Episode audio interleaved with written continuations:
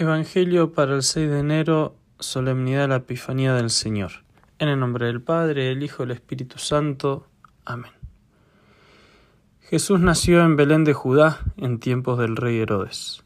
Unos magos de Oriente llegaron entonces a Jerusalén y preguntaron, ¿Dónde está el rey de los judíos que acaba de nacer? Porque vimos surgir su estrella y hemos venido a adorarlo. Al enterarse de esto, el rey Herodes se sobresaltó y toda Jerusalén con él Convocó entonces a los sumos sacerdotes y a los escribas del pueblo y les preguntó dónde tenía que nacer el Mesías. Ellos le contestaron, en Belén de Judá, porque así lo ha escrito el profeta. Y tú, Belén, tierra de Judá, no eres en manera alguna la menor entre las ciudades ilustres de Judá, porque de ti saldrá un jefe que será el pastor de mi pueblo, Israel. Entonces Herodes llamó en secreto a los magos para que le precisaran el tiempo en que se les había aparecido la estrella y los mandó a Belén diciéndoles Vayan a averiguar cuidadosamente qué hay de ese niño, y cuando lo encuentren avísenme, para que yo también vaya a adorarlo. Después de oír al rey, los magos se pusieron en camino, y de pronto la estrella que habían visto surgir comenzó a guiarlos, hasta que se detuvo encima de donde estaba el niño. Al ver de nuevo la estrella se llenaron de inmensa alegría. Entraron en la casa y vieron al niño con María, su madre, y postrándose lo adoraron. Después, abriendo sus cofres, les ofrecieron regalos, oro, incienso y mirra.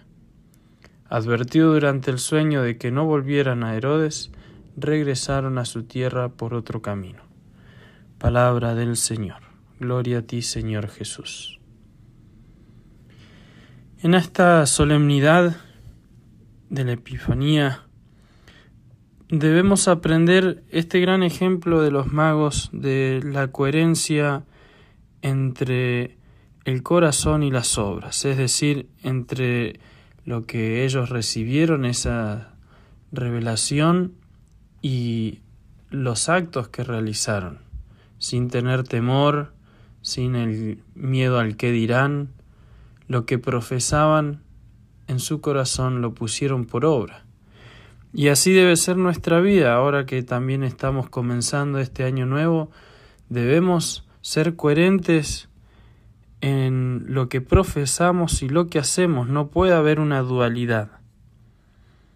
Por eso es que este gran santo San Manuel González en nos hace meditar tanto sobre si realmente profesamos y creemos que Jesucristo está en la Eucaristía, luego debemos demostrar con nuestras obras que creemos en eso.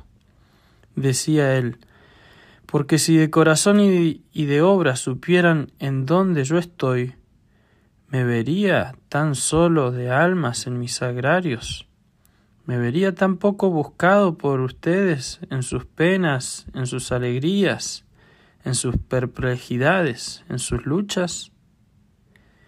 Y si de corazón y de obra supieran que soy yo, me vería tan poco y tan desfiguradamente predicado, tan fríamente sentido.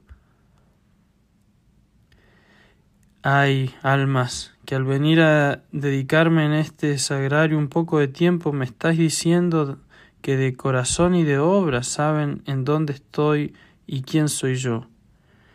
¿No descubres una gran espina para mi corazón en ese desconocimiento afectivo y práctico de los míos? Muchas veces le decimos en nuestra oración, en nuestros rosarios, en nuestras visitas al Santísimo, que lo amamos, que creemos en Él, que esperamos en Él, que incluso le pedimos con mucha fe por nuestras necesidades pero luego nos falta pasar a la práctica esa fe que profesamos, esa confianza que decimos tener. Decía este gran santo, y si crees, ¿por qué no terminas como el ciego del milagro? Creo, Señor, dijo él, y le adoró.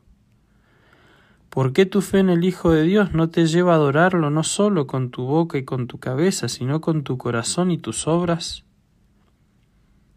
Los reyes magos, como vemos, lo adoraron, lo hicieron por obras también. podría haber para tu vida pública y privada y para todas las manifestaciones de tu vida y de tu persona un programa más completo y más adecuado que este, que toda tu persona, que todo lo que tú hagas sea respuesta digna al ¿tú crees en el Hijo de Dios? Ese puede ser nuestro programa para este nuevo año que estamos comenzando. Que este año sea una respuesta a esta gran pregunta. ¿Tú crees en el Hijo de Dios? Y que todo lo que hagamos en familia, luego en nuestra oración privada, en nuestras penitencias, todo, absolutamente todo sea una respuesta a esta gran pregunta. ¿Tú crees en el Hijo de Dios? Ese programa así cumplido quitaría a tu vida y a tu persona la dualidad que tanto escandaliza a los demás. Haría desaparecer ese doble hombre público y privado y produciría uno solo, el de Hijo de Dios. Del Hijo de Dios con costumbres, hábitos, aficiones, porte y trato con los demás como un hijo de Dios. Por eso, en este día en que celebramos cuando los magos fueron y ofrecieron sus dones, también ofrezcamos toda nuestra persona, con nuestro corazón, con nuestros actos, es decir, nuestra voluntad y nuestra mente, como nos pide el primer mandamiento, amar a Dios sobre todas las cosas, con todas nuestras fuerzas, con toda nuestra mente, con todo nuestro corazón que la Virgen María nos conceda esta inmensa gracia de practicar aquello que profesamos en cada misa dominical. Que así sea. Y lo despido con la bendición. El Señor esté con ustedes y con tu espíritu. Y la bendición de Dios Todopoderoso, Padre, Hijo y Espíritu Santo, descienda sobre ustedes y permanezca para siempre. Amén.